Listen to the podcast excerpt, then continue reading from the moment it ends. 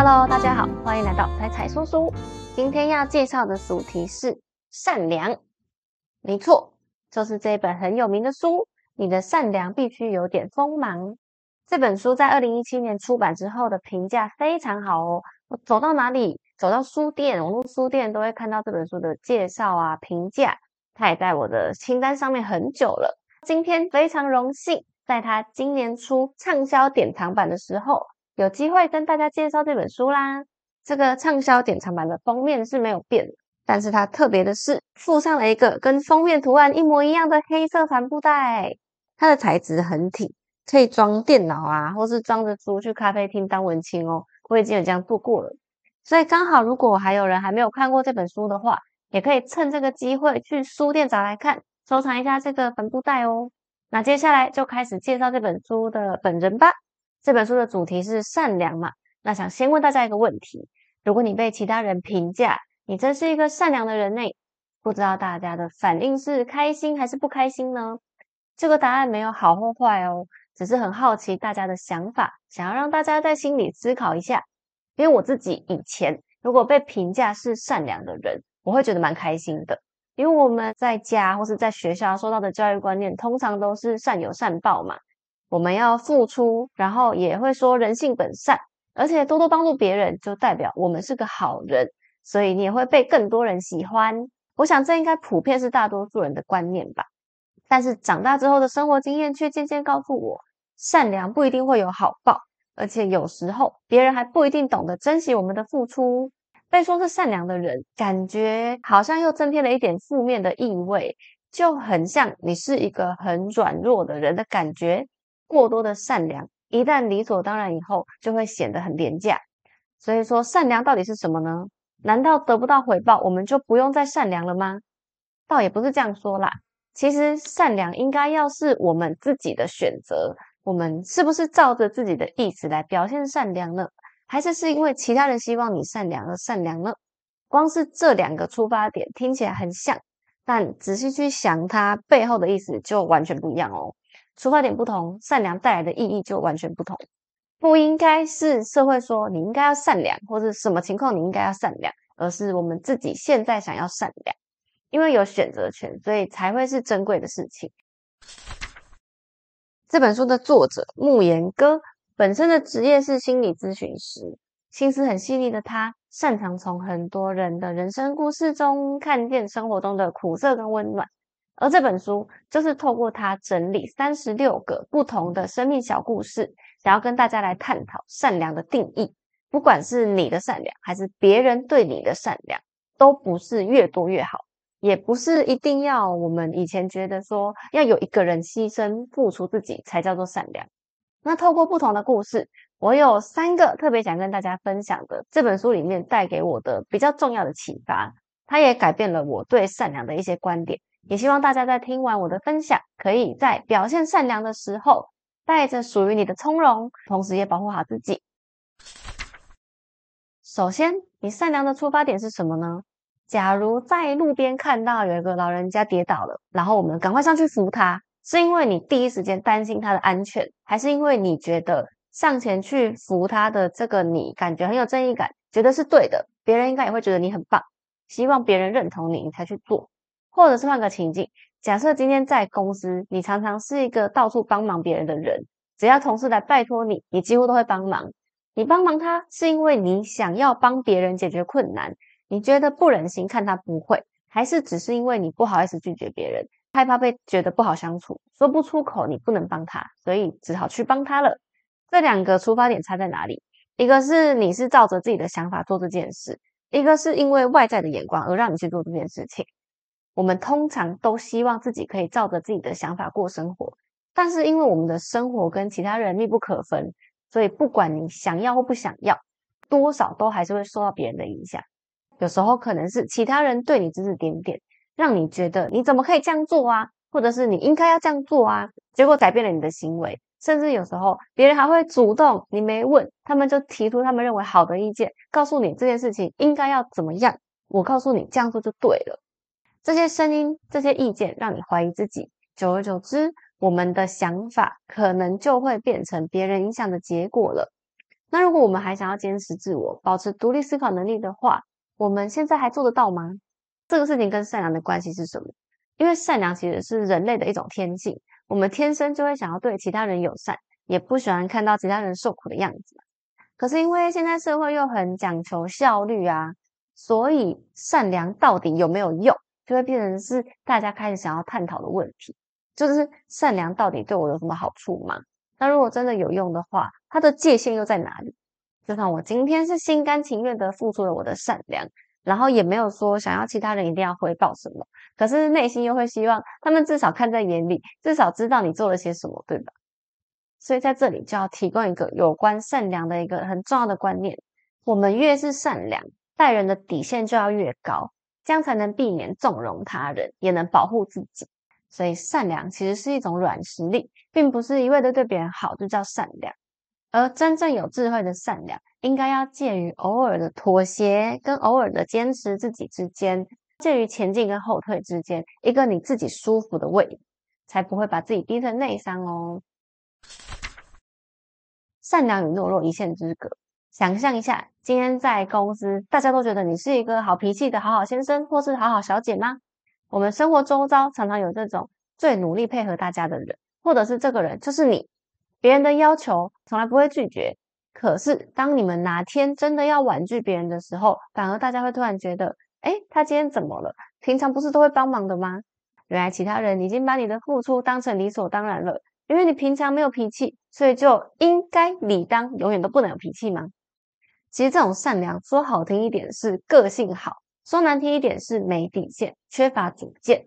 因为没有建立原则，所以你自己也不知道什么时候应该要拒绝。那你不知道，别人当然你就不会知道啦。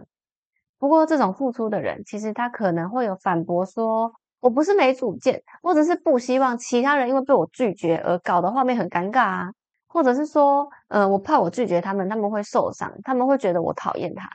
这个逻辑反过来看，其实怕受伤的是他们自己，因为他们自己在被别人拒绝的时候会觉得受伤，所以害怕被别人拒绝，那自己当然也就不好意思拒绝别人嘛。同时，他们也用同样的逻辑，透过照顾别人来确定存在感，代表自己被别人需要了，所以就形成了一个负面循环。他会觉得今天别人来找我帮忙，代表这个人需要我，所以我就要答应他。因为我帮你，所以你也应该要喜欢我。那下次我找你帮忙，你也要答应我啊。可是如果你拒绝我，那就代表你不喜欢我了。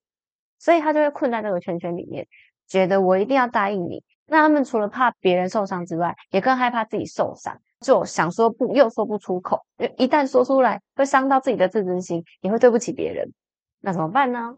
别担心，这两个方法是我们接下来可以开始学习的。第一个就是勇敢的说不。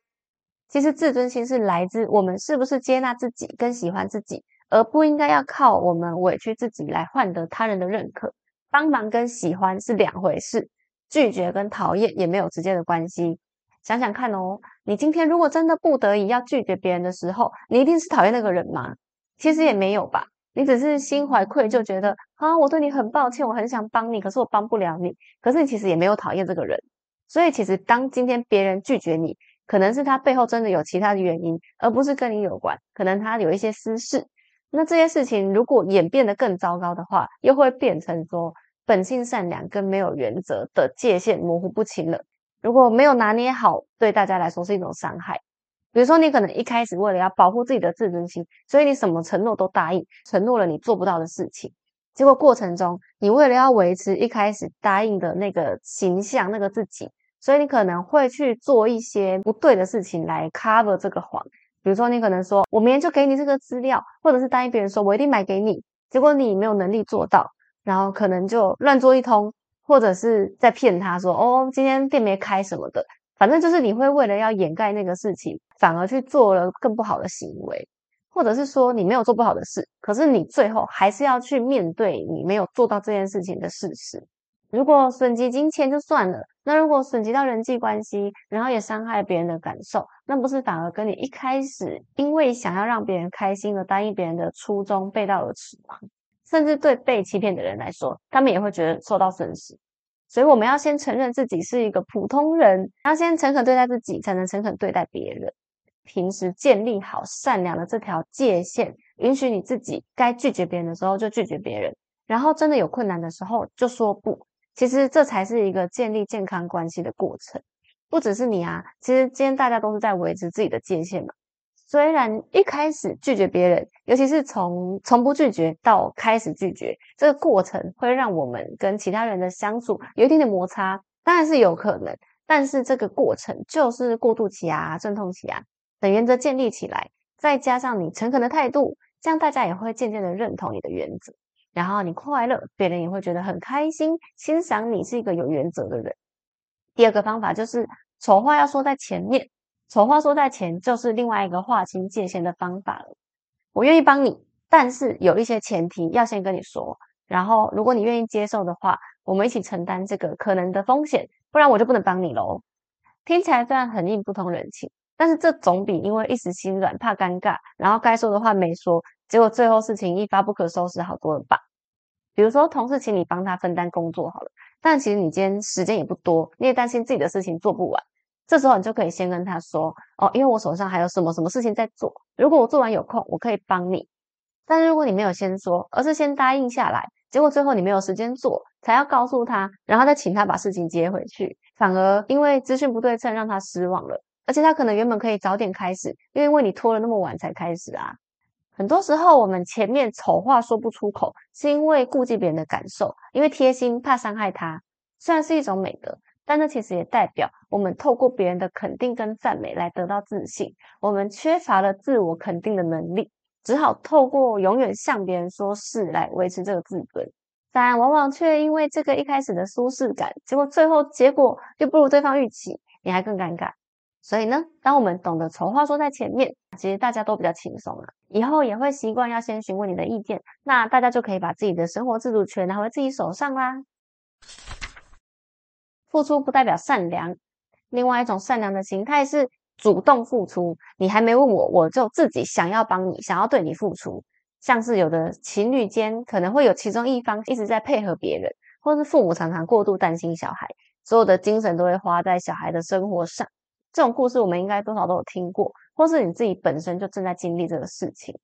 故事的发展常常是付出的人觉得自己付出很多，牺牲很多。可是换来的却不是珍惜，可能还会让彼此的关系更糟糕。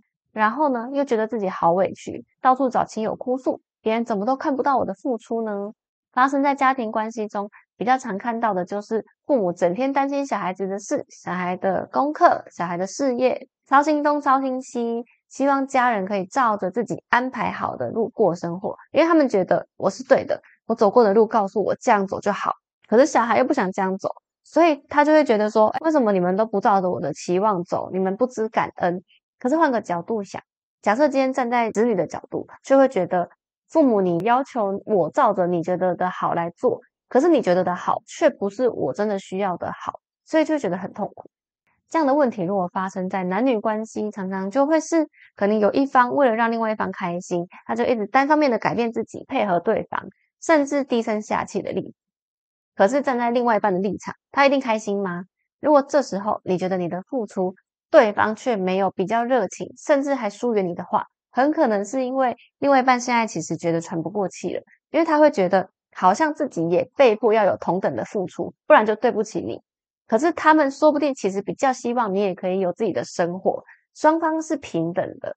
这个社会上有很多这种自我牺牲的人，扮演着付出者的角色。但付出的目的是希望可以得到回报、得到肯定跟赞美，所以他们在付出的时候就会记得自己付出什么，就会记得说：“哎，你看我昨天没有跟朋友吃饭，我就是为了陪你耶；或者是我今天去买菜提这么重回来，还不是为了煮给你们吃。”就会很努力的记得自己的付出，然后同时间就等于强迫别人要承认你的付出。那如果别人没有照着你希望的做，就会换来他们的审判跟指责。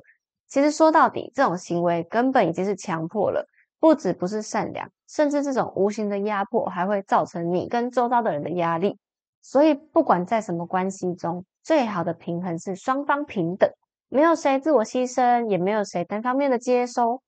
如果你觉得你应该要透过个人的牺牲来换取别人的感情、别人的感谢，那就代表你还不成熟。对另外一半来说，他承受的心理压力也不小。而当你把你对于你自己人生的需求交给别人去满足的时候，你的快乐取决于别人是不是配合，是不是珍惜，那你大部分的时间就只能失望了，因为没有人有义务要配合你的人生啊。虽然是这样说，但是还是希望付出者们不要感到受伤，因为我们知道你们的本意不是要造成对别人的伤害，只是在你们关注着自己付出多少的时候，也应该要学着享受他人的付出。如果双方的关系是对等的，那么对方不会想要看到你一直辛苦啊，他们会希望你过得开心。只有当你先把自己照顾好，才有余力照顾别人。同时，你也要了解到一件事情：每个人有每个人的生命轨迹，没有两个一模一样的灵魂。所以，对同一件事情，每个人有不同的想法，你没办法完全了解别人在想什么，别人需要什么。当然，也不要要求别人要猜到你懂你在想什么。尊重大家的不同，才是守护自己的界限。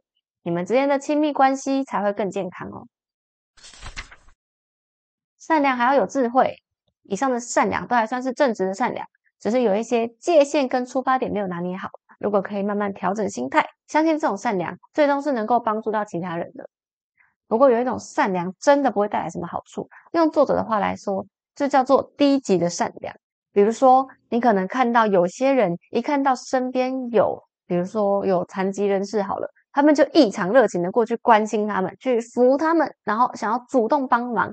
可是对残疾人士来说，其实他们想要的是平等对待，这样子的行为反而只是提醒他们去意识到自己的特殊跟不幸。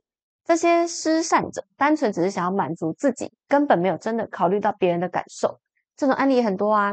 很多都只是小事啊，但就是会让人很困扰。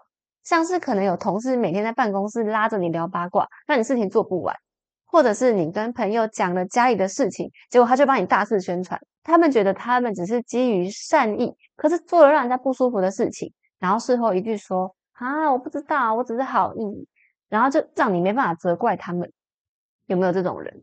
另外一种更惨的是。打着善良的旗号，但其实完全不讲道理。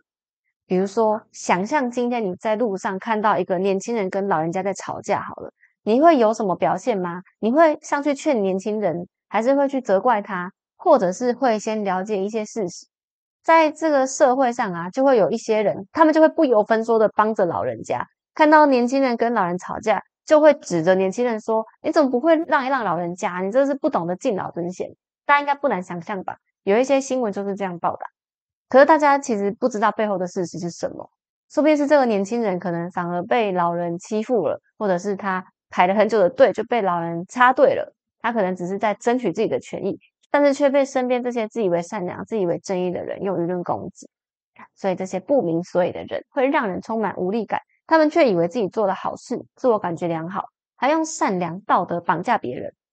所以你发现问题在哪里了吗？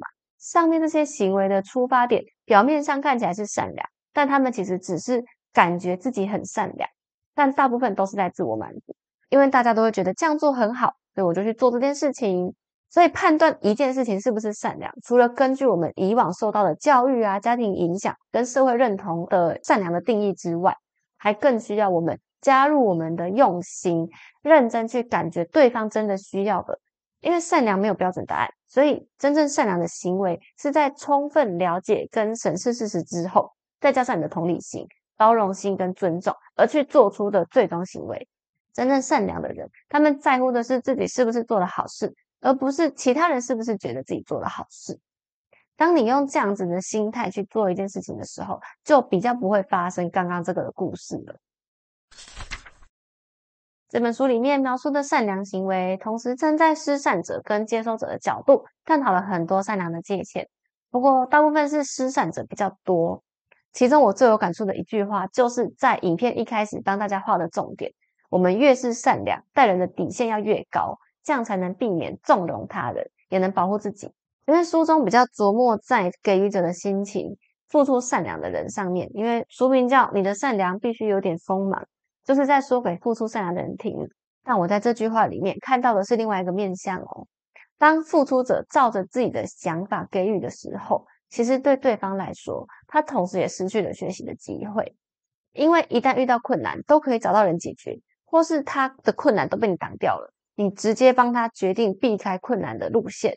那当他某天突然需要自己来解决问题的时候，才发现原来他没有解决问题的能力，他没有对应的能力，因为他没有学到。不管是在职场、家庭或是伴侣关系都一样。所以不只是付出者要有一点锋芒，接收者也要有坚持的底线，才能够亲自体验生命中不管好的还是不好的部分。因为这就是他人生中的一部分啊，他本来就会经历到他该经历的东西，没有必要让他只有好的部分没有坏的部分。另外还有一个很重要的原则，应该要被放在善良前面，就是先己后人。这句话不是说要当一个自私的人，或者说我们都不用迁就别人，没有这么绝对。但是在付出之前，还是要先考虑你自己想要什么，想做什么，然后再来考虑这件事情对其他人的影响。也就是说，你先考虑自己，OK 的话，好，那再考虑别人，最后再决定说，那我要多少程度的配合其他人。就像在飞机起飞前都会有那个安全说明讲解，他会说，呼吸装置掉落的时候，要先确保你自己带好之后，再去帮忙身边需要帮助的人嘛，一样的道理呀。我们一定是要先照顾好自己，才有余力照顾别人。所以先己后人，不是冷漠，而是对双方都比较好的一个方法。那真正的善良是让身边的人平常自得其乐，需要帮助的时候，你再适时出现，然后全力以赴。但是，请不要强加自己的善良给其他人，或是实施你自以为是的道德绑架，把善良变成一个坏事喽。最后再稍微分享一下我自己的小心得，因为这本书的评价真的很高，那我看完也有觉得很喜欢的部分。不过整本书来说，我还是要老实说，我觉得它会偏向有点鸡汤。对我来说有点太鸡汤，所以看到最后会就是有点尴尬吧。尤其是在最后一章节，会最后一章节是在说一些人生啊、成长的部分，我是速速翻过啦。当然这部分就是见仁见智，因为喜欢的人还是很多。而且这本书真的是让我有学到东西的一本书。那如果有听众正在付出跟寻找自我之间抓一个平衡的人，就可以去翻来看，我会觉得这本书对你应该是有帮助的。那如果你现在的状态已经很好了，你觉得你已经很有自信了，我会老实说，这本书可能就没有这么适合你。最后带给大家看一眼畅销纪念版的书跟帆布袋啦，黑色真的超实用诶所以我觉得真的蛮好用的。如果有兴趣的朋友，也可以去看一下他本人长什么样子喽。那今天的影片就到这边，喜欢的话记得帮忙按赞、订阅、开启小铃铛、分享给你的好朋友。我们下次见喽，拜拜。